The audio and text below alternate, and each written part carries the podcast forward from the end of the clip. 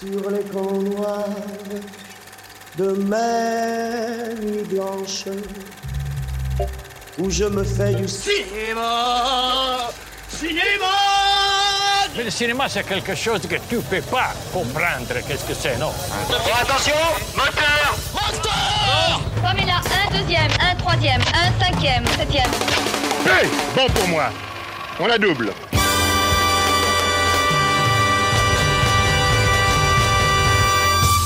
Et bonjour, bonsoir à toutes et à tous et bienvenue dans ce nouvel épisode de Focus, le podcast qui donne la parole à ceux qui font le cinéma. Je suis Kev avec moi pour animer ce nouvel épisode. Nathan, mon cher ami Nathan, comment ça va? Mais ça va très bien, mon Kev, et toi? Eh ben écoute, je vais très très bien. On est toujours dans le Nord, on est toujours accaparé sur notre tournage qui dure depuis maintenant 7 mois. Depuis le temps de jadis. Ouais, c'est vrai. J'ai l'impression qu'on a toujours fait ce projet dans, dans ce métier. Ouais.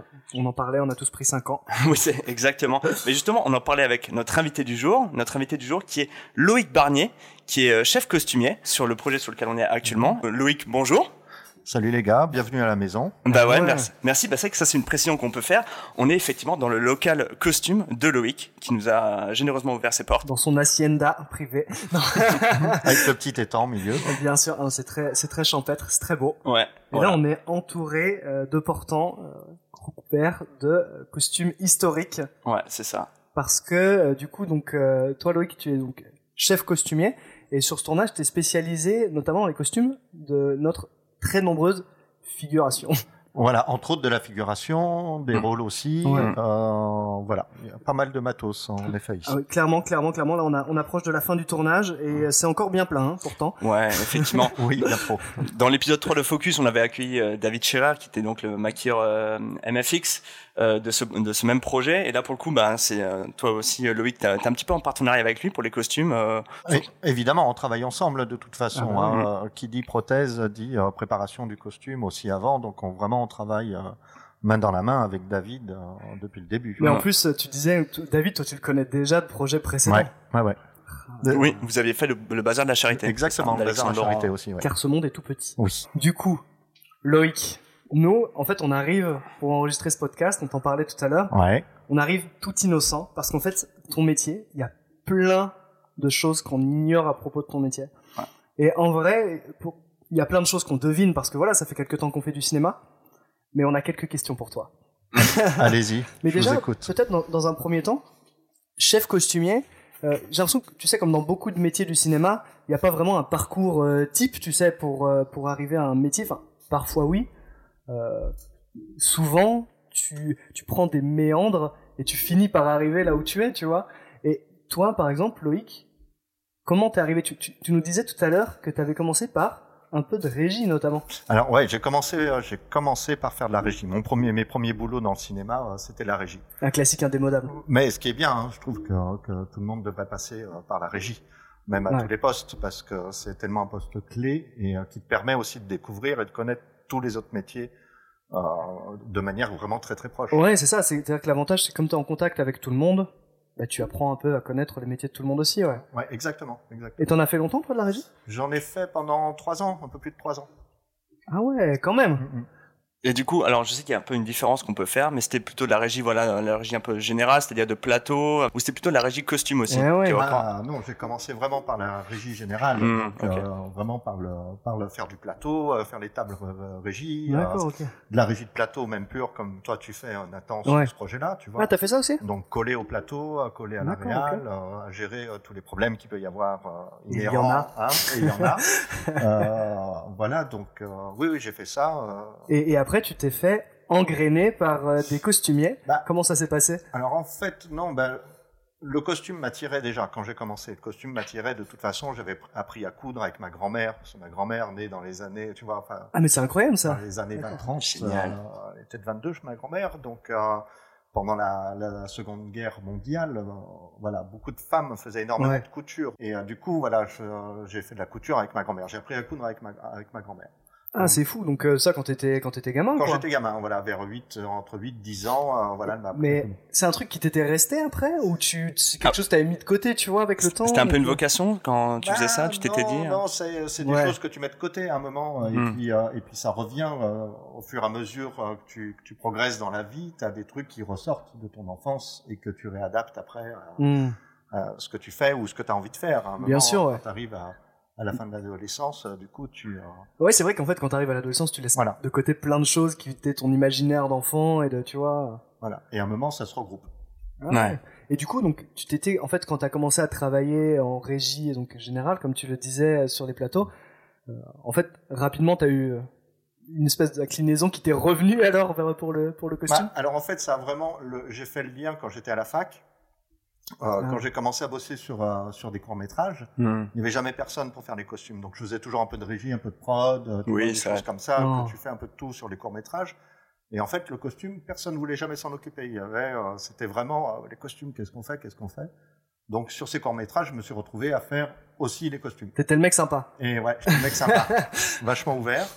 Et, euh, et voilà. Et du coup, je me suis dit, ah ouais, les costumes, euh, franchement, ça, Ouais. me, ça me botte, tu vois, ça rejoint quand même, euh, ça rassemble pas mal Carrément. de choses que j'aime. Donc, euh, du coup, euh, voilà. Et je suis Ouais. parti, j'ai continué à faire de la régie, ce qui Mm. m'a permis de rencontrer des costumières et de Mm. découvrir le métier un peu au travers de la régie et de me dire de plus en plus, et voilà, jusqu'au moment où je, je suis sûr, voilà, ben, je veux faire ça. Et donc là, après, il fallait faire un choix.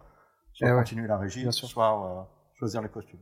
Ah ouais. Et, et toi, euh, du coup, tu t'es lancé et tu t'es, avec les contacts que tu t'étais fait, tu t'es lancé comme habilleur au début alors? Alors, oui, j'étais habilleur. Après, au début, au début, ce qui est bien justement quand tu as fait de la régie, c'est de faire de la régie costume. Ah, donc t'as fait, tu en as fait un peu. Donc j'ai fait un peu de régie costume. Ah. Tu vois, c'est vraiment, c'est un truc qui te permet, c'est un métier qui te permet de passer de, de l'un à l'autre. Bah oui, c'est ça, parce que pour, Mm. pour ceux qui ne connaissent pas, en fait, il y a vraiment une, une délimitation en régie. Il y a la le régisseur costume qui est vraiment main dans la main avec l'équipe régie, qui n'a rien à voir avec le reste de la hiérarchie de, de la régie. Généralement, c'est une équipe euh, plus petite, euh, mais euh, qui sont spécialisées vraiment uniquement pour euh, prendre soin de, de l'équipe costume et, surtout régler tous les problèmes de logistique euh, Ah. liés à enfin, les problèmes de logistique qui sont vraiment multiples, sur, surtout sur un tournage de cette taille-là et sur Ah, n'importe quel tournage. en général, moi, sur les films, le régisseur costume dépend de l'équipe costume. Entièrement. Voilà, Il n'a que exactement. le titre de régisseur Ouais. costume, mais en fait, il fait partie intégrante de l'équipe Ah ouais. costume. Bien sûr. Ça Ouais. permet, c'est surtout pour soulager aussi la régie. Bien sûr. Voilà. Ouais. Il y a déjà pas mal de postes à gérer, comme sur des films comme ça, le maquillage, la coiffure, les installs, euh, qui sont assez énormes. Nous, le régisseur costume vraiment prend ça en charge, plus toutes les courses qu'il y a à faire derrière, etc. Ah ouais, c'est un volume énorme. C'est un volume énorme. Bien sûr, mais ça, c'est après, c'est peut-être une différence qu'on peut avoir parfois entre le contemporain et euh, le projet historique, c'est que un régisseur costume, généralement, sur les projets contemporains, c'est pas sûr qu'on en ait. Mais par contre, en revanche, sur de l'historique, c'est, c'est, évi- c'est une évidence, en fait. Il est ultra nécessaire. C'est fondamental. Ouais, bien C'est sûr. fondamental. Sinon, euh, c'est à vous de, de faire euh, tout ce boulot-là. Donc, euh, Bah ouais, c'est sûr. c'est, enfin, c'est pas possible, quoi.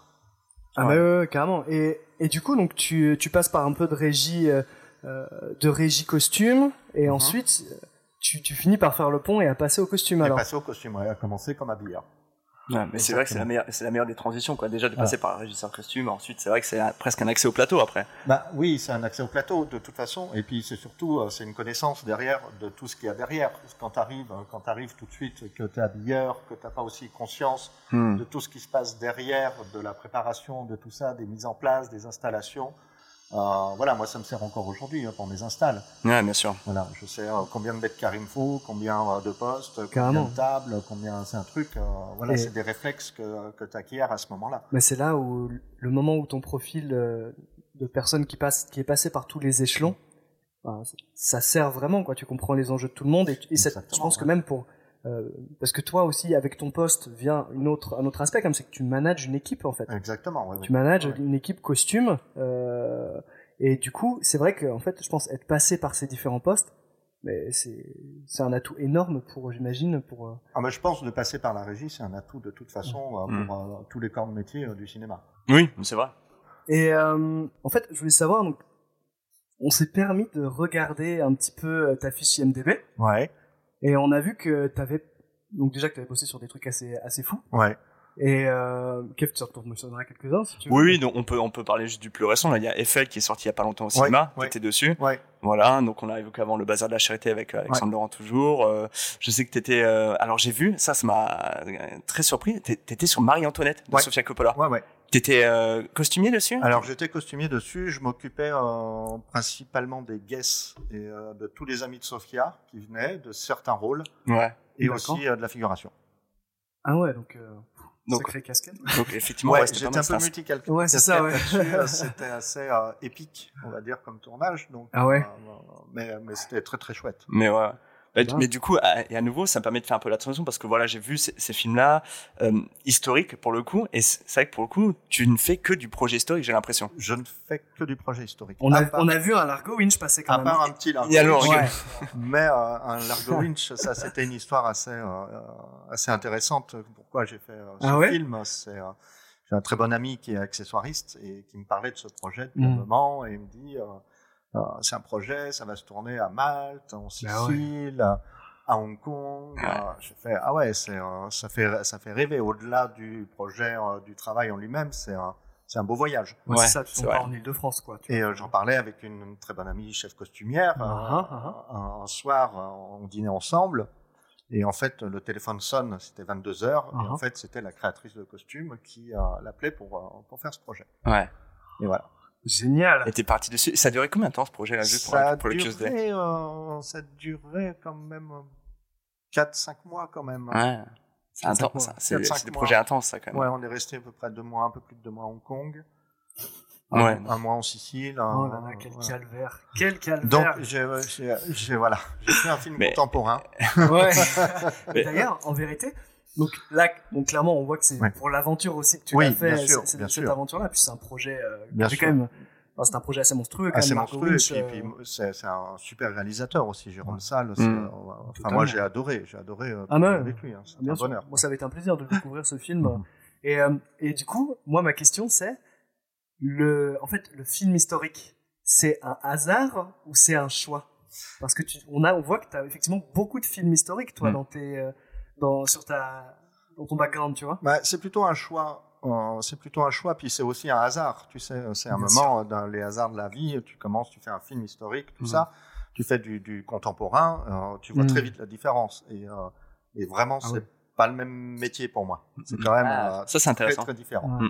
Bah, parce que par exemple, toi, bah tiens, ça, franchement, je trouve ça super intéressant. Mhm. Pour toi, c'est quoi euh, les principales différences entre ces deux types de tournage et qu'est-ce qui fait que toi, tu, euh, en fait, tu t'épanouis entre guillemets, tu vois, dans le dans le film d'é- d'époque, quoi? Euh, moi, ce qui me plaît, je pense, c'est le travail de recherche dans, Ah. dans l'époque. Et c'est la contrainte aussi euh, de l'époque. Donc, c'est d'arriver à, à aller au-delà de cette contrainte historique pour amener, euh, pour amener quelque chose au film. Dans le film contemporain, tu travailles vraiment plus directement sur, sur l'esthétique du moment, Bien on va dire. Voilà, Mm. donc euh, c'est un, autre travail. En fait, quelque part, avec le film historique, tu as un cadre, et toi, tu essaies de jouer avec cette espèce de cadre pour donner une teinte au film. Quoi. Exactement, exactement. En Mais ça, rapport de l'histoire, en rapport Ouais. euh, socialement, ce qui se passe, vraiment, euh, voilà, d'essayer de. Mais voilà, ce qui est intéressant, c'est vraiment de faire de la recherche sur euh, sur des époques Ouais. et sur euh, sur des catégories sociales, tu vois, Ouais, qu'on- bien sûr. dont on va avoir besoin euh, sur le film. Mais nous, ce qu'on se disait là, un peu en off avec Nathan, c'est un peu comment s'effectue un peu ce travail de préparation, de recherche, de documentation, en fait, tout simplement d'époque. Là, pour le coup, on est sur un projet de, de la, la période 14-18. Avant, c'était le bazar de la charité. Voilà, c'est vraiment des époques très différentes quand Et même. même plus pointu que ça, en plus, on est dans l'année 1914. Oui, on Ça- est, ça- on, ça est, rajoute on un- est en septembre-octobre 1914, Ouais, c'est ça. donc on est vraiment dans. Mais c'est bien parce que c'est très précis. Donc Mmh. Ouais, Nous, ça nous aide. Alors, c'est surtout sur ce, ce projet-là, c'est surtout vis-à-vis des uniformes. Hmm. Parce qu'on est vraiment en début de guerre. euh, euh, les années 10 en civil, c'est quand même des choses euh, assez mélangées. C'est euh, c'est marqué, bien sûr, par rapport à 1900. Mais c'est- on est dans une période vraiment de transition au niveau euh, du, du costume, du vêtement. je Ah dirais, ouais, parce qu'on n'est pas dans le costume, on est dans le vêtement. ouais. Mmh. Mais C'est en train de, de, de changer, d'évoluer. Comme, par exemple, entre quoi et quoi J'avoue que moi, c'est Bah, entre je connais pas bien, 1900 et 1920, tu vois. Et les, en- euh, donc, c'est les, c'est les longueurs de jupe, c'est Ah. les, c'est les tailles, c'est euh, la guerre va faire que le corset va petit à petit disparaître pour les femmes. Euh, les, les cols durs pour les hommes, on, on, on va passer vraiment d'un vêtement euh, de contrainte et esthétique Mhm. à, à un vêtement plutôt pratique. Ah, c'est- et ça, c'est la guerre qui l'a apporté. Ah, euh, ça, c'est la guerre, c'est les munitionnettes, c'est toutes les, les femmes qui vont aller, euh, qui vont aller remplacer leurs hommes dans les usines, qui vont se débarrasser du carcan du corset pour pouvoir bouger beaucoup plus. Ah. On le traite un petit peu dans le film avec euh, avec ces filles qui vont bosser euh, dans, l'usine et La qui, ouais. Mettent les tenues de leurs bonhommes euh, qui sont partis au combat. Donc elle commence à mettre des pantalons et tout ça et euh, donc elle s'émancipe en tout cas de leur tenue, de leur carcan. Ah ouais, donc toi, tu, tu vas aussi chercher euh, vraiment dans ce, ce cadre historique aussi, ouais, toutes, toutes ces évolutions sur lesquelles tu veux mettre, que tu veux pointer du doigt, etc. Et même, je voyais, moi, ce qui me fascinait un petit peu aussi, c'était, par exemple, euh, j'ai étudié à, à la fac l'histoire et j'étais en histoire militaire. Mhm. Et, euh, et c'est vrai que c'est la rigueur sur les uniformes. Tu vois, t'as as par exemple des gens qui sont des Saint-Syriens, des gens, et t'as toute une variété avec des généraux, avec des officiers, etc. Et en fait, je pouvais pas m'empêcher de regarder les fiches. Et du coup, Loïc, en vrai, par exemple, euh, il y a une partie qui est très obscure de, souvent du processus d'un tournage pour les gens. C'est la préparation de tournage. Mm. Et là, toi, ça, ça Ouais. rentre typiquement dans cette case. Ouais. C'est que, en fait, toi, tu fais tes recherches historiques avant, mais combien de temps ça te prend, tu vois, pour monter ton dossier, pour avoir tout ce qui te... Alors, alors ça, c'est, c'est le, euh, normalement, c'est le boulot de la créatrice de costumes à la base. Mais c'est un truc qu'on fait aussi en, que je fais en parallèle. C'est un peu en partenariat lequel, aussi, ça. En partenariat Ouais. avec, euh, avec elle et avec qui on discute, tu vois, parce que ça, c'est vraiment ce travail de recherche historique, c'est avec elle. Euh, et c'est elle qui s'en occupe. C'est elle qui fait les, D'accord, les ok. mood boards, euh, qui présente ça euh, à la production, au réalisateur. Donc ça, c'est vraiment le travail de la créatrice de costumes. Et après, toi, tu dois faire en sorte que cette, euh, cette vision se réalise. Oui, En, un- en gros, c'est ça. Ouais. En gros, c'est ça. Après, voilà, on y travaille ensemble. Elle, elle fait vraiment ses recherches de tissus, de matiérage, de fabrication. Elle crée tous ses personnages, donc tous les rôles, euh, ce qu'elle veut pour qui, pour Marguerite, pour tout ça. Comment comment va évoluer sûr. le personnage? Donc, elle travaille vraiment Mm. elle avec le réalisateur. D'accord, ok. Voilà. Et après, moi, j'interviens pour euh, organiser, trouver aussi des costumes, euh, faire aller chercher des costumes chez les loueurs. Bah oui, voilà, c'est ça, parce que ça, c'est une question intéressante qui nous, en plus, nous concerne un petit peu, c'est la logistique, parce que, bon, là, je peux Oui. le dire, c'est un petit peu une petite anecdote un, un peu personnelle, mais c'est vrai que Loïc et moi, pour le coup, moi, la première fois qu'on s'est rencontrés, c'était dans un gymnase dans les Vosges, Oui. et où je t'ai vu débarquer avec trois poids lourds, Voilà. euh, des quantités astronomiques de matériel et de costumes, et c'est vrai que nous, on, on était là vraiment à installer un petit peu, à te placer ça pour que tu puisses arriver avec tout ton matériel et Ouais. commencer le travail qui allait s'effectuer dans les Vosges. Et c'est vrai que moi, c'est une question un petit peu qui m'intéresse, c'est de savoir quel est, euh, à quel point est-ce que on crée les costumes? Est-ce qu'il y a des, comment dire, des, euh, est-ce qu'on travaille en main dans la main avec des loueurs de costumes qui sont déjà spécialisés dans le costume historique? Alors, évidemment, on travaille main dans la main avec, euh, avec nos loueurs euh, en France et aussi à l'étranger. Euh, on, on essaye, sur ce projet, on a vraiment essayé de, de, de, de faire travailler énormément les Français parce Mm. qu'après euh, après le confinement, Ah, après tout ça, ça. c'était un petit peu difficile, les conditions étaient un peu difficiles pour tout le monde. Donc, du coup, on s'est dit, allez, on va essayer de faire travailler les Français. Euh, concernant, par exemple, euh, toute la partie militaire, parce qu'on en parlait juste avant de la partie militaire, au-delà du travail de recherche, euh, eh ben, ces costumes, faut les trouver. Et là, euh, nous, on a quand même euh, des, des, euh, des séquences où il y a euh, plus de 100, 150 euh, soldats euh, type piou-piou, donc avec les pantalons euh, rouge garance, euh, C'est ça. les capotes gris de fer bleuté, donc qui sont vraiment très spécifiques à ce début de guerre. Parce Ouais. que justement, c'est là où on en parlait tout à l'heure sur les dates des guerres très précises. On est vraiment, euh, on est vraiment dans cette période-là, donc dans ces uniformes-là. Et ce qui est en plus, ce qui est assez fou, c'est qu'en général, on a une vision. Enfin, qui est représenté de la guerre de les guerres de 14, en général, 14-18, c'est euh, beaucoup les tranchées ensuite, avec Ouais. les uniformes, donc avec les, les capotes bleu horizon, Avec les casques, horizon. les casques en acier, etc. Ouais, Ça n'a ouais, plus rien à voir Mm. avec ces uniformes, avec effectivement le, le pantalon carence, le képi. Bien sûr, ça, ça a évolué de toute façon. Il y a eu, tous les ans, tout- quasiment tous les six mois, euh, pendant cette guerre-là, les costumes ont changé. Ouais, pas- Les uniformes ont changé. Tous les six mois. Je me souviens, c'est moi ce qui me- ce qui m'amuse le plus, c'est l'évolution des casques allemands, tu sais. Oui. D'abord la pointe hyper brillante à la prussienne. Voilà. Ensuite, on la recouvre avec un tissu. Ensuite, elle disparaît. Ensuite, Voilà. enfin, Exactement, exactement. Et là, on, est, on en est là. Nous, c'est la période, voilà, les, c'est les casques à pointe encore chez les Allemands, mais recouverts. Et comme les Français, le képi aussi recouvert, parce que le képi est rouge garance en dessous. Donc c'est pareil. C'est vraiment en point de mire pour les, euh, les Mais, allemands. ça, c'est euh. des questions ultra intéressantes de type historique, c'est-à-dire que voilà, c'était très voyant. Du coup, il y a une réaction directement de changer ses costumes. bon, euh, Enfin, de- qui a- Oui, au, au vu du, C'est du tenu. nombre de morts des premiers jours, il faut vite réagir, c'est Et puis en fait très rapidement ils se sont rendus compte que c'est surtout les blessures à la tête qui, Oui. les, qui les tuaient quoi. Donc Oui. euh, et quand, Oui. en fait tu mettais un casque et que t'économisais 30% de pertes. Voilà, très très bizarrement, oui. Ouais, donc euh, c'est vrai que c'était pas forcément évident à l'époque ouais. Non, mais c'est le début de la, c'est la première guerre moderne parce que Ouais. ces uniformes étaient, euh, étaient conçus pour la guerre de 1870, donc euh, pas pour la guerre, enfin, en tout cas avaient servi en partie sur la- pendant la guerre de 1870. Mhm. Donc le, les costumes déjà étaient dépassés, hein, vraiment dépassés quand on est rentré dans cette guerre-là. Mais en fait en vérité même quand on y pense ils étaient déjà dépassés en 1870. hein. Aussi. C'est juste que voilà c'est dans la guerre de 14 les dimensions étaient telles que Hmm. l'adaptation a dû être un peu plus rapide.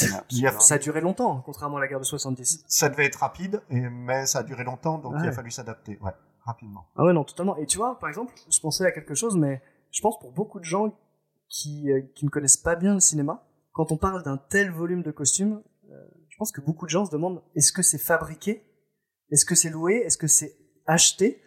Est-ce que, euh, tu vois, je pense que pour les gens, c'est une- quelque chose qui est pas du tout Alors, évident, tu vois. Alors oui, oui, ça je comprends. Euh, C'est euh, justement, on en venait par rapport aux loueurs, euh, etc., de, de costumes et du, trava- du travail euh, de ces loueurs français qu'on leur a fait faire pour ce Mhm. film-là.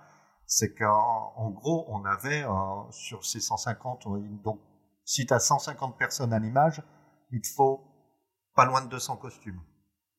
Pas loin de 200 uniformes, parce que tu as un rapport de taille, tu as un rapport euh, des Ah oui. essayages, D'accord. donc tu es obligé d'avoir beaucoup plus, beaucoup plus de quantité que de, Ah, parce que tu as une longue période Ah, d'essai pas avant avoir, pour euh, la figuration. Voilà, tu peux pas avoir sûr. 150 costumes pour 150 gugus. Ah, sinon, le mec d'un mètre cinquante euh, va se Voilà. retrouver un peu ridicule. ouais. Ou de 2 mètres, ou De des deux gars mètres. qui font du 47 ou du 48 en chaussures, bien des sûr. choses comme ça. Tu vois. Donc, on, on est aussi soumis à ça.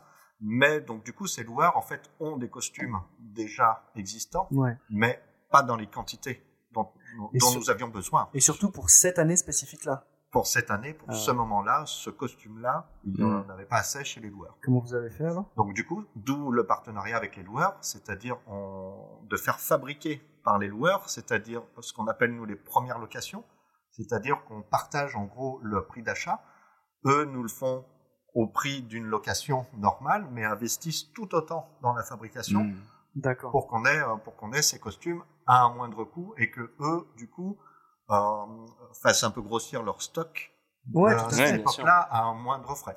Mais c'est comme, tu vois, je, je repensais par exemple euh, aux ambulances. Oui, Et on a des ambulances sur le tournage qui ont été construites expressément pour le tournage, Ouais. je crois en plus dans une durée assez étonnante, ouais. euh, très limitée. Et c'est pareil, en fait, c'est le même système, c'est un système d'investissement Ouais, comme ça. euh. exactement. Et ensuite, les costumes ne sont pas effectivement, euh, ne restent pas à la production et restent chez les loueurs. Voilà, les costumes appartiennent aux loueurs. D'accord. Et mais du, mais du coup, pour être dans les clous, Ouais. combien de temps à l'avance tu lances ça? Ah, Pour une fabrication comme ça, il faut deux mois et demi, euh, trois mois. Ah ouais, quand même. Ouais. Ce qui est imposant et en même temps, j'ai l'impression que c'est aussi très court. Ouais. c'est très court. C'est Ouais. un délai, des délais très courts. C'est assez court. Ouais. Bah, on- le problème, c'est qu'il faut, au- au-delà de le fabriquer, c'est assez rapide parce qu'il y a, il y, a, il y a des entreprises qui font ça très rapidement. Mhm. Après, c'est de trouver les boutons, Mm. de trouver les tissus, Ah ouais. ne serait-ce que de trouver des tissus euh, déjà, et euh, de rassembler tout ça et de, et de lancer cette production. C'est toujours un peu plus long. D'accord. Et ça, mais ça, c'est le, le loueur qui va s'occuper de tout ça, par exemple. Alors, il y en a certains, c'est les loueurs, euh, des fois, c'est nous, on donne un petit coup de main aussi. Ouais. euh, Notamment pour le détail, peut-être. Notamment pour le détail. Alors sur ce projet-là, on a eu la chance de travailler avec euh, Louis Descoles, qui est euh, Mm. uniformologue. Ah bah oui, C'est bon on Louis. Voilà, et Bonjour toi. bah, que vous connaissez parce qu'il est venu Ouais. du coup euh, faire de l'habillage avec nous et faire du plateau parce Mm. que Totalement. il est quand même passionné par ça. Mm. C'est vraiment, et il nous a fait un gros travail de recherche Ouais. aussi là-dessus. Et il nous a, dégoté pas mal de choses aussi pour pouvoir, euh, pour que ça puisse se faire. Mm. Ah, c'est fou, c'est tentaculaire le nombre de personnes impliquées, quoi. Bah, je pense pour un projet comme ça, si on veut être assez pointu, euh, de toute façon, sur, euh, pour les costumes, tout se passe en amont. Mm. D'accord. Euh, c'est pas au moment, surtout sur de l'époque, c'est pas au moment où on tourne qu'on peut se retourner. Donc Bien il sûr, faut ouais. que tout soit vraiment Ouais. très très anticipé à l'avance et que tout soit prêt, qu'on soit paré au maximum, en tout cas de, de, de ce qui est prévu Hmm. et aussi des imprévus. Parce qu'on sait très bien qu'il y a beaucoup d'imprévus dans notre métier, donc il faut aussi Bien sûr, qu'on essaye d'anticiper un maximum ces imprévus, qu'on puisse se retourner pour qu'on puisse fournir en fait euh, ce qu'il faut. à l'image. Ah ouais, Ouais, totalement. bien sûr. Mais euh, moi, ça me permet exemple, de- d'enchaîner avec. Voilà, on, on parlait euh, là de cette relation que tu as avec donc les loueurs, ceux qui créent les costumes, mais aussi, euh, moi, j'aimerais venir maintenant sur ton côté, ce que disait Nathan avant, un petit peu presque management, c'est-à-dire que toi, tu as une équipe à gérer, Ouais. et euh, en l'occurrence, sur le projet sur lequel on est actuellement, tu as une très grande équipe, et j'imagine que c'était effectivement le cas sur euh, tes projets précédents.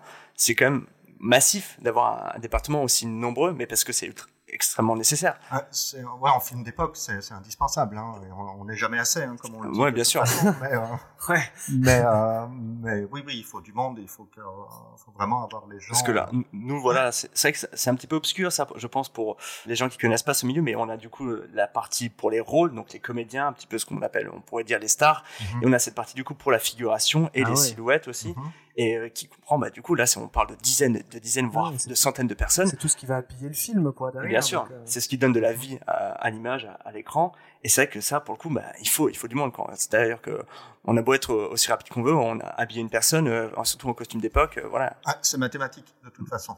C'est Ouais. ce que je dis souvent, c'est mathématique. Si tu as deux heures de préparation le matin et que tu as 100 personnes, euh, Ouais. voilà, il te faut autant de nombre d'habilleurs.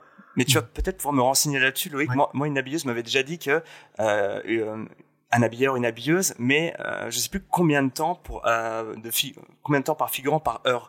Il y a, il y a un chiffre un peu comme ça. euh, Ouais. Alors ça dépend des costumes, Ah, c'est vrai ça dépend des Ouais. époques. ouais. Mais là, pour le coup, pour moi, un habilleur habille une personne en 15 minutes. Ouais, voilà, c'est ça. Donc, ouais, si tu préfères, c'est 4 par heure. Quand tu as 2 heures de prépa, c'est, euh, c'est- quand tu as 2 heures de prépa, c'est t'habilles 8 personnes.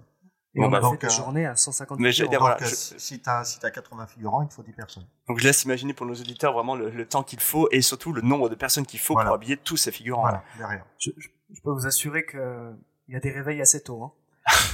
Oui, ça, ça pique des fois. Ça pique un peu parce qu'avant de pouvoir tourner, effectivement, là, ça prend. un- Il y a un temps fou dès qu'il y a de la figuration euh, et qu'il y a autant de figuration avec autant de euh, aussi d'exigences sur ce Mhm. qu'on veut montrer en termes de maquillage, euh, de costume, de patine. Bien sûr, ouais. Euh, C'est-à-dire de, de la patine, c'est un département. euh, je sais pas si tu peux en parler un petit peu, Loïc, Oh, mais bien sûr qu'on va en parler parce que c'est Mm. indispensable sur ce projet-là aussi. Parce qu'on en parlait, on a fait fabriquer des uniformes.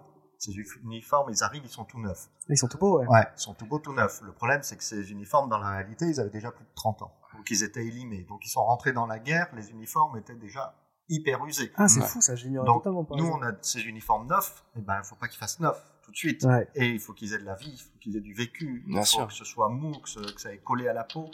Faut Et- qu'ils prennent 30 ans. Voilà, il faut qu'ils prennent 30 ans. Donc c'est pour ça qu'on a une équipe patine qui Mm. vraiment fait partie intégrante de l'équipe costume, comme on a l'atelier de couture en amont. La patine était aussi en amont. Donc souvent les pièces Mm. qui sont arrivées ont eu une pré-patine avant. Et après la patine ouais. continue en fait tout au long du tournage et suivant les séquences qu'on va tourner, si on est en plein front, etc. Donc là on y va, on gadouille, on y met, on y met, on y met. Ouais, c'est ça, ça, ça va jusqu'à même carrément euh, tartiner de la terre sur les uniformes. voilà. Mais à côté de ça, euh, il y a tout. Ce que je trouve assez fascinant, c'est tout le travail pour euh, attendrir le vêtement, quoi, tu sais, et, le- et lui donner cette teinte. Euh, Ouais. Avec les, des, je vois, il y a des machines à laver, des baignoires, des, enfin, avec des, dedans on met déjà de la terre, du, du thé, Alors, des choses. des- Non, euh, on bosse beaucoup en teinture, vraiment en teinture Mm. à chaud. On a beaucoup travaillé là-dessus au pistolet aussi et à la gouache, parce que en fait, c'est toujours pareil. Les costumes qui sont fabriqués, qui sont neufs, qui nous arrivent, nous on va les patiner. Mais quand on va les rendre aux loueurs, Ah, il faut qu'on les rende dans le meilleur état possible, Bien sûr. parce que il se trouve que le film qui va passer après nous, euh, c'est des gars qui vont partir au combat, ils sont encore tout beaux, euh, tout propres, tout Ah brillants. Donc il faut que les costumes, de toute façon, subissent un nettoyage assez extrême et qu'ils soient pas quasi neufs, mais en tout cas le plus propre possible. Ouais, c'est ça, il faut qu'ils Donc, rajeunissent de 30 ans. On est obligé de refaire machine arrière à la fin. Ouais, c'est oui, ça. c'est c'est ça. Mais c'est vrai que ça, c'est des Ah ouais. réflexions qu'on se fait pas du tout quand on Non. voit un film, de, de penser à ces choses-là. Et c'est vrai que par exemple, pour le coup, on parlait avant de David Chérard, euh, du département MFX. C'est vrai que moi, je vois pas mal de costumes qui ont des impacts de balles, Ouais. de soldats qui sont blessés, qui Ouais. sont du coup euh, déchirés, euh, Ah ouais. avec, du, des, du- Alors. avec du faux sang, tout ça. Alors là, ça fait partie. On a fait aussi sur ce film-là, parce qu'on savait qu'on allait avoir euh, ces scènes-là, Mm. On, on a fait fabriquer des tenues qu'on a achetées intégralement. Mm. Ah, Voilà. d'accord, ok. Mais qu'on a payées intégralement. Celles qui allaient être vraiment sacrifiées, quoi. Voilà, pour la cause. qui vont être sacrifiées pour la cause, qui vont être déchiquetées, les bras arrachés, etc., Ouais. etc. Enfin, j'en passe. Mm. Euh, voilà, donc ça, on avait prévu une quantité d'uniformes pour faire ça. Ah ouais, d'accord, ok. Et en sachant aussi qu'on en a fait beaucoup plus qu'on devait faire, mais on a triché énormément, on a fait beaucoup de triche. Donc ça, grâce à la patine aussi, et grâce à David Scherer, Mm. qui nous a donné des, euh, des, euh, des blessures en latex euh, Ah oui. qu'on a pu nous mettre sur les costumes. On a créé un effet de profondeur sur les costumes Mhm. avec de la matière, et en fait, ils sont uniquement posés sur ces costumes. On a l'impression que le trou, que la blessure est sur la peau, mais en fait, il est réellement sur le costume. Ah, Et du coup, le costume peut être rendu ensuite. Le costume est nettoyé et rendu euh, par la Ah suite euh, sans, sans aucun impact. Par exemple, je me souviens, effectivement, on voit, il y a des soldats qui ont, par exemple, des blessures au ventre avec presque des, des tripes à l'air. Voilà. Et, et ça, par exemple, effectivement, c'est posé sur le costume. Alors, il y a des choses posées sur le costume Mhm. et puis il y a des choses vraiment euh, posées par David euh, en dessous euh, qui sont Bien sur la peau. Tout ce qui est vraiment va être visible de très près, ce qu'on appelle nous tout ce qui est blessé détaillé dans ce projet-là. D'accord. Vraiment, il y a un gros travail sur le costume où c'est déchiré, où tout est explosé et vraiment, on est très proche de la réalité. Après, pour une figuration blessée un peu plus lointaine, on utilise ces maquillages, on va dire, euh, de costume. Ouais. Ouais. où on peut se permettre, effectivement, d'avoir un petit effet d'optique qui fait que L'effet il sera pas décelable. de Non, toute façon. voilà, voilà. Ben ouais, parce que donc effectivement, euh, toi, je, je sais pas, c'est c'est un aspect de ton travail qui te, euh, est-ce que c'est un aspect qui te plaît, toi, ce côté un peu management d'équipe, parce que toi, tu as plein de casquettes, t'as ce côté logistique, t'as Ouais. le côté gestion d'un budget. Ouais. Un peu re- ressources humaines. euh, tu Ouais, c'est Oui, ressources humaines, de Tu choses. fais plein de choses. Et puis euh, artistique aussi, oui. Bah sur, ouais, sur le plateau, bah, totalement. euh, voilà, pour, euh, pour les tableaux de figures, oui, bien sûr. Bien sûr. Et du coup, toi, t'es- t'es- c'est c'est quelque chose, tu t'es fait à tous ces aspects, tu, tu trouves, euh, où il y a des choses qui, que tu préfères quand même parmi tout ça, ou euh, Bah, non, je, je, ce que j'aime, c'est justement la diversité. Tu vois, si je faisais une seule chose, je pense que je m'ennuierais un petit peu. ouais, le besoin de, de nouveauté un peu et de, voilà. choses Oui, différentes oui, tout le oui. temps. Oui, mais je pense que c'est aussi une progression de- dans, dans ta carrière. En fait, quand moi j'ai commencé, j'ai fait beaucoup de plateaux, énormément de plateaux. Euh, moi, j'étais habilleur, après Ouais. habilleur rôle, après euh, habilleur figure. Donc, Mm. t'es toujours, toujours collé au plateau, collé au plateau. Puis au bout d'un moment, euh, t'as envie d'avoir, euh, de savoir ce que tu vas avoir entre les mains. Bien sûr. Donc c'est ça qui m'intéressait, c'est de, de- justement ce poste-là où tu prépares à l'arrière. Donc tu vas fournir tout ce qui va arriver au plateau. Et les habilleurs après ont plus qu'à habiller et à mettre en place et à gérer. Ouais, et en plus, le plateau, même si c'est, ça peut rapidement être un peu comme une drogue, tu sais, il y a un truc, une ambiance de plateau, un, euh, quelque chose comme ça, mais, il y a, énergie, ouais. il y a une énergie particulière au Bien plateau, sûr, bien mais c'est aussi, euh, c'est, c'est rintant, quoi. Oui, Et, et je pense qu'il y a un moment aussi où juste, ça devient, euh, euh, tu sais, tu, tu sais pas que t'as fait le tour d'un plateau, parce qu'en fait, je pense que tu peux passer ta vie sur un plateau et jamais en faire le tour, mais, mais peut-être que le fait de prendre un peu de distance et, et de, de, ouais, de changer cette manière de travailler, ça doit être agréable aussi. ah oui, mais moi c'est ce qui me plaît aujourd'hui, c'est c'est vraiment parce que j'ai toujours le côté plateau. Parce Mm. que je, le, le matin, j'arrive, je livre toujours le plateau. Je, Mm. voilà, la première mise en place, je suis là. Après, Mm. je disparais assez vite parce que j'ai aussi d'autres choses à, à gérer. Mais je viens toujours pour euh, pour lancer, voir ce que ça va donner, voir si Ouais. tout va bien, si ça marche dans le décor, etc. Ouais, tout à fait. Quand t'as un, quand t'as un nouveau décor avec des nouveaux costumes ou avec une nouvelle configuration, toi t'es là. Et à la manière de la décoration aussi. Voilà, manière- exactement, exactement. ouais. Ouais, c'est ça. Tu, tu- Moi, je sais que c'est assez marrant parce que du coup, quand je viens justement dans- sous le Barnum fi- figuration le matin, donc euh, il y a la chargée de figuration, il y a le maquillage, la coiffure, euh, costume MFX, et du coup, c'est vrai que euh, à la fin, il y a un peu euh, Loïc qui est là et qui vraiment là, hop, c'est parti, le soldat peut y aller, c'est bon, il peut partir au plateau, tu vois, c'est parti, le soldat il peut y aller. Ouais, et il y a un peu cette dernière phase de validation, genre, bah, il est très bien ce soldat, allez, on peut y Voilà, aller. c'est ce qu'on appelle un peu, ce qu'on fait en général, c'est la line-up. Ouais. En général, on, on essaye de, de, de mettre toutes nos, notre figuration en ligne Mm. Pour, euh, on les regroupe par genre, par spécificité, euh, et ça nous permet de voir l'ensemble avant que ça parte Mm. au plateau, Mm. que ce soit pour moi au costume, euh, pour Véro au maquillage, Bien euh, sûr. pour, Bien sûr. euh, pour Caro à la coiffure. De, on regarde vraiment si tout va bien, si on a, on est passé à travers, euh, enfin, si rien n'est passé à travers. Bien si t'as pas une disparité vraiment criante à l'œil ou quelque chose qui, Voilà un truc qui qui ferait tiquer, ouais, ouais, tout à fait. Mais ça, permet, ça me permet de faire un vrai point là-dessus, c'est-à-dire sur la vraie collaboration qui se passe dans, sous ce Barnum, c'est-à-dire qu'on on vraiment on regroupe tous ces départements de coiffure, de maquillage, de MFX, et donc des costumes. Et ça, qu'il y a une vraie discussion entre chaque chef Bien de sûr, poste, et qui est ultra nécessaire pour qu'à la fin, vraiment, le figurant qui part au plateau, il soit le plus authentique possible. Oui, il faut que ce soit cohérent. Tu vois, Mm. par exemple, entre le maquillage, entre le maquillage et nous, si on a des gars qui sont pourris, plein de boue et Mm. qu'ils sont à peine maquillés, il y a un truc qui fonctionne pas. Mais bien sûr. Donc euh, il faut que ce soit cohérent entre nous. Donc c'est vrai qu'on se parle tous les jours, on se dit euh, les blessés là, oh, qu'est-ce qui se passe, on Mm. est quel jour, euh, quelle séquence, ils arrivent du front, ils sont là depuis un petit moment, ils ont été nettoyés, ils ont, tu vois, quelle est l'évolution qu'il y a eu dans, dans l'histoire? Donc on se règle par rapport à ça. Ah ouais, donc ouais, quelques petites euh, réunions de Barnum. euh, Toujours une petite mise au point le matin pour euh, qu'on soit bien tous d'accord ouais, pour avoir Ouais. l'état d'esprit des séquences qu'on va tourner, de la journée. Exactement, exactement. Ah, ça, ça doit être vraiment une partie chouette du travail. Ouais. Ça a l'air vraiment chouette. comme Oui, ça. c'est chouette, ouais, ouais, chouette, bien sûr. De donner la couleur comme ça à, à toute la figuration pour, euh, pour un décor, pour une séquence. Bah, moi, je, moi, j'aime beaucoup travailler par euh, tableau. Donc, on se dit qu'on fait vraiment des tableaux. C'est aussi le.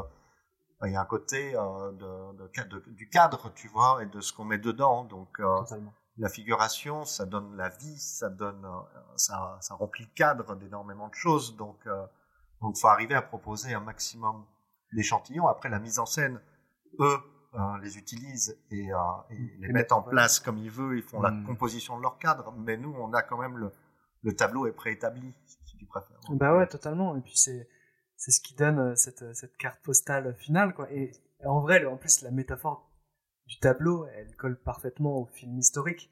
On a, on a souvent cette, euh, quand un film est, est bien mis en lumière avec une belle figuration, quand on a une belle photographie, etc.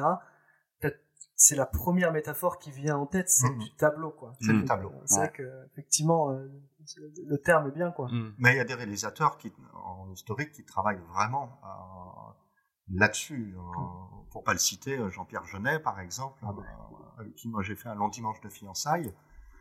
Jean-Pierre Jeunet, c'est tout est préétabli. On a un mood board de tel décor, il y aura telle ambiance lumineuse, ce sera dans telle couleur.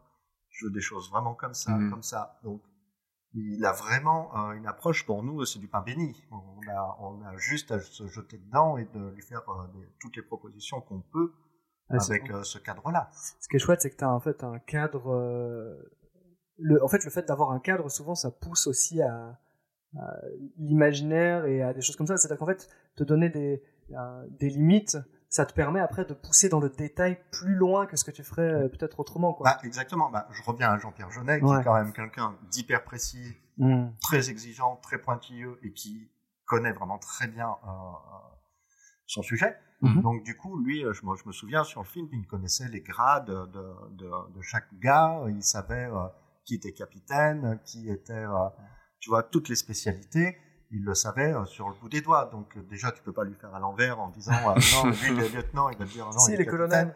Voilà, tu vois, ça ne marchait pas du tout. Il Ouais. savait vraiment très très bien. Et, et, et il est demandeur en disant surprends-moi, fais-moi, montre-moi quelque chose que, auquel j'ai pas pensé. Et ben voilà, je t'ai fait une ordonnance de voilà. tel- Mais non, mais ça passe par des détails, que ce soit que ce soit en mise en scène, parce que nous on travaille beaucoup aussi, mais souvent les gens s'en rendent pas compte parce qu'on on, on côtoie ces figurants, par exemple. Les figurants, on les voit aux essayages. Mm. Donc aux essayages, en général, on raconte un peu l'histoire. On leur raconte ce qu'ils vont faire.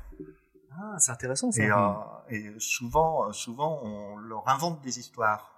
Donc on leur dit, bah toi, t'es chaudronnier, euh, voilà, euh, tu viens de, de Châtellerault, t'as été incorporé euh, en 1900, euh, voilà, tu fais partie de la première incorporation, euh, t'es là, t'as trois enfants, euh, donc euh, on invente des génial. histoires déjà aux essayages. Ça, c'est fou, je l'aurais jamais deviné, par exemple. Et en général, euh, à l'habillage, on, on nourrit un peu ces histoires. On nourrit ces histoires. Et moi, c'est, euh, c'est- voilà, je reviens encore à Jean-Pierre Jeunet. Lui, sur le plateau, il arrivait vers un figurant, il lui disait, t'es qui, toi? Et le figurant, il disait, ben, moi, je suis machin, je suis chaudronnier, je viens de Châtellerault, j'ai trois enfants. J'étais incorporé en 12 ou, tu vois, enfin, en, en 15. Donc, La précision du ça, sujet, ça nourrit euh, tout le truc et ça nourrit le bonhomme qui est dans, dans ce costume. Et c'est là où on sort du costume où ça devient vraiment un vêtement. Ce qui est important, moi, je trouve, dans notre métier, c'est de faire la différence entre les costumes et le vêtement. Il faut que ce soit Mhm. vraiment du vêtement. Ouais. Ah ouais, je Pas que- pas que ça paraisse euh, un déguisement, tu vois. Ouais, ouais, totalement. Mais ça, c'est fou d'aller. euh, Parce qu'en fait, finalement, lui, c'est pour un figurant, ça lui permet aussi de s'identifier, de donner Bien de la matière et de, après lui, pouvoir peut-être sortir quelque chose euh, qu'il aurait pas fait si on lui avait juste dit euh, tiens voilà t'es un Bah, voilà, le problème, c'est ce qu'on voit un peu trop souvent, c'est tu te mets là et tu vas là-bas. Euh, bah, les figurants, ils ne se sont pas raconté une petite histoire avant, euh, ils le font tellement mécaniquement Ouais, qu'il n'y a ça. pas de vie. Mais tu vois, ce qui est fou, c'est que, par exemple, un metteur en scène n'a pas forcément le temps, lui, de faire ce travail-là. Non, Et du coup, que- c'est fou que vous, vous puissiez euh, apporter ça, en fait, au film. Tu vois, euh, c'est quelque chose que je pense qui est assez peu sou- soupçonnable, tu vois. Alors, Mm. je pense qu'on fait, on fait pas tous cette démarche-là, euh, loin de là, mais moi, je trouve que c'est important, en tout cas, Hmm. euh, avec les figurants que j'habille, d'avoir ce regard-là. Et Mm. euh, bon, après, on a plein d'ane- d'anecdotes à ce sujet-là. euh, Tu vois, on a, j'ai habillé un gars, euh, un officiel à, à Snon. euh, je lui dis que lui, il était fait, il faisait partie de l'office des forêts euh, de la région, etc. Et le Mm. gars, ça a été sa carrière toute la vie. Et après, il me dit, mais comment vous savez? Et en fait, il a, il a fait euh, sa carrière aux eaux et forêts euh, dans les Vosges pendant toute, toute sa vie. Et il était à la retraite, et là, on fait un officiel qui, voilà. Donc, Ouais. t'arrives, t'arrives à un moment à retomber. euh, Tu lui avais fait un costume sur mesure, hein, Ouais, c'est ça. quoi, ouais, finalement. voilà, après, tu tu t'inspires. Et c'est ce que je dis souvent à mes habilleurs ou costumières quand elles font des essayages. Inventez-vous des histoires, inventez des vies à ces gens-là. Ces Mm. gens-là, ils arrivent, ils ont une vie, ils ont leur propre vie, mais il faut leur inventer une vie. Ils sont là aussi Mm. pour jouer avec nous. Et puis c'est hyper gratifiant, en plus, moi, je trouve, comme euh, travail d'imagination, de... Bah oui, pour les gens qui viennent, ça leur permet de, aussi de se nourrir. Et euh, je pense, moi, réellement, que ça apporte quelque chose, de Ouais. toute façon, euh, au plateau. Mais même avec nous, on n'a pas la même relation. Mm. C'est pas des gars qui viennent taffer, euh, prendre leurs 8 heures de cachet et rentrer chez eux. Non, c'est sûr.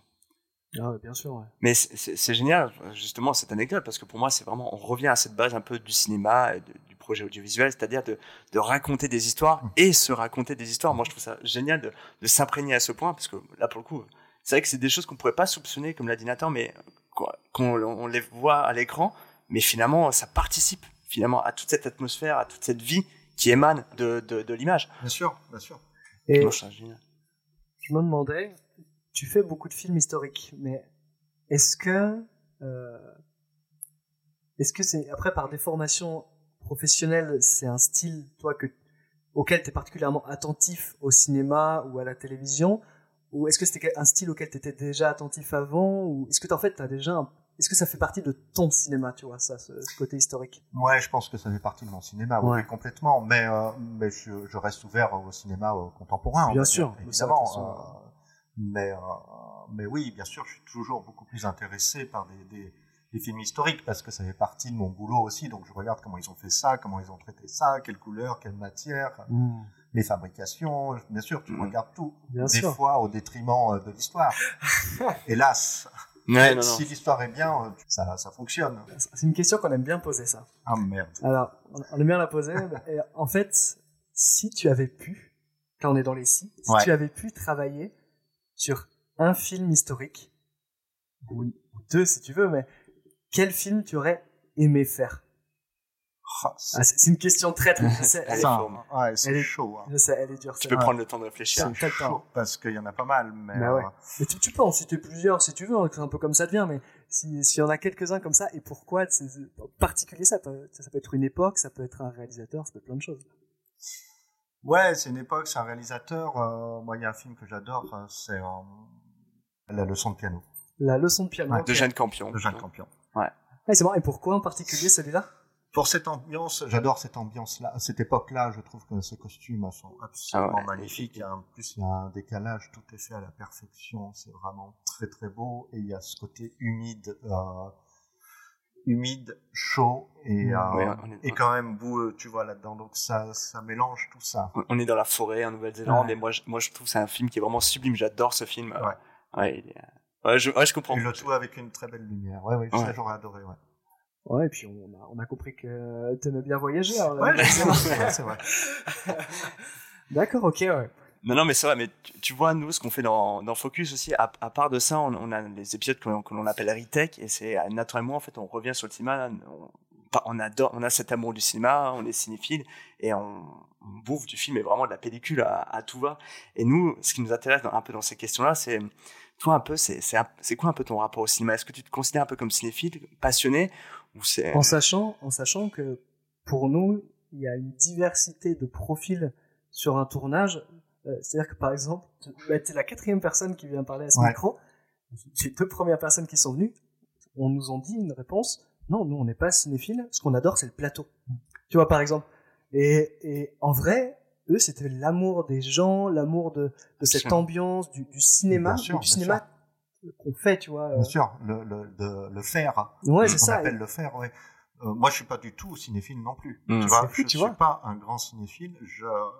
Alors, je vais regarder des films. Si Mhm. j'ai un projet qui touche à une époque où, euh, où j'ai besoin de me nourrir et de me documenter, de me renseigner, Mhm. Là, oui, je vais regarder des films qui touchent à l'époque sur laquelle je dois travailler. Mais comme tu vas regarder de la photographie, Mais des- comme je comme vais tu vas regarder lire de des livres, comme je vais lire des livres, comme je vais faire des recherches aussi sur Mm. Internet. Mais du coup, c'est dans une démarche de travail, en C'est dans une démarche Ouais. de travail. En dehors de ça, euh, quand je travaille pas, je décroche. Mm. J'arrive aujourd'hui, j'ai besoin, j'ai ce besoin de décrocher Ah complètement bah pour me ressourcer, de Mm. faire complètement autre chose qui n'a rien à voir, pour euh, pour après revenir sur un projet et avoir envie de, de fouiller partout pour trouver euh, ce qui m'intéresse. C'est ça, ouais, il te faut un moment de pause en fait. J'ai besoin euh, d'un moment de pause.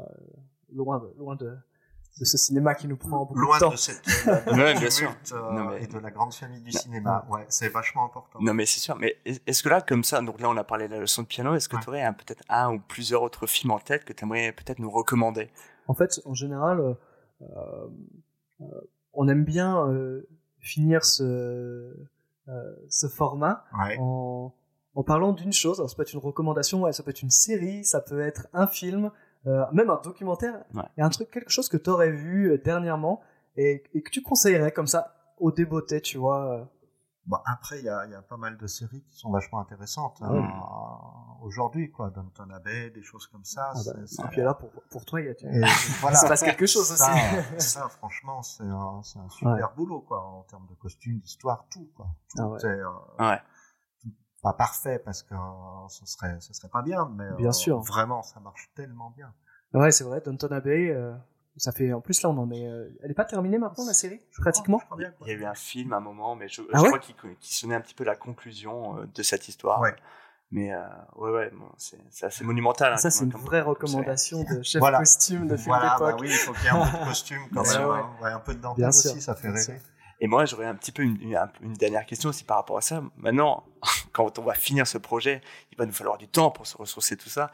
Mais s'il y avait une époque là que tu aimerais, euh, sur laquelle tu aimerais travailler, un prochain projet, tu vois, Ah oui, une être- période historique. voilà, historique, En, euh, en- en- hors limitation de budget.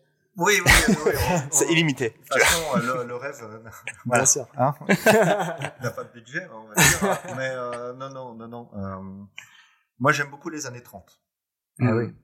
J'aime beaucoup les années 30, fin 20, 1930. Mm. euh, c'est- et c'est des périodes qui sont pas toujours traitées ou, euh, enfin, en tout cas, que moi j'aimerais traiter. Mm. Ouais. Donc t'as pas vu toujours traité comme tu l'aurais vu, comme toi tu aurais aimé Oui, faire, après, par exemple. après, non, après c'est un choix, tu sais, euh, tout le monde traite un peu euh, ces, ces époques comme, comme il l'entend, donc euh, il y a du bon et il y a du mauvais hein, dans tout. Hein, Mais Euh, c'est toujours un parti pris artistique. mais hein. après, c'est un parti pris. Comme voilà, on voit par exemple, tu parlais de Marie-Antoinette de Coppola. Oui, Ben c'est on est totalement dans le parti pris. on est totalement dans Ou tu peux le par, ou par exemple Amadeus, tu sais. Oui. Euh, tout ça, c'est des- c'est vraiment un parti vrai, pris, c'est un parti pris, pour exactement. donner une teinte à un film en Exactement. sachant que tu fais des entorses, mais finalement c'est pas ce qui compte. Ce qui Non, compte, c'est ce que tu veux montrer. En fait. Oui. C'est ce qu'on, voilà, on, a commencé par ça, par justement le, le- la contrainte historique et de sortir de cette contrainte historique pour arriver à, à amener quelque chose en plus. Ça, ça doit être difficile, non de- On te dit, alors voilà le- la période historique. Maintenant, oublie les contraintes.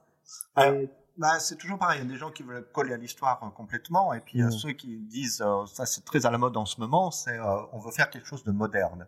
Mhm. Mais le moderne ne passe pas forcément par euh, le costume.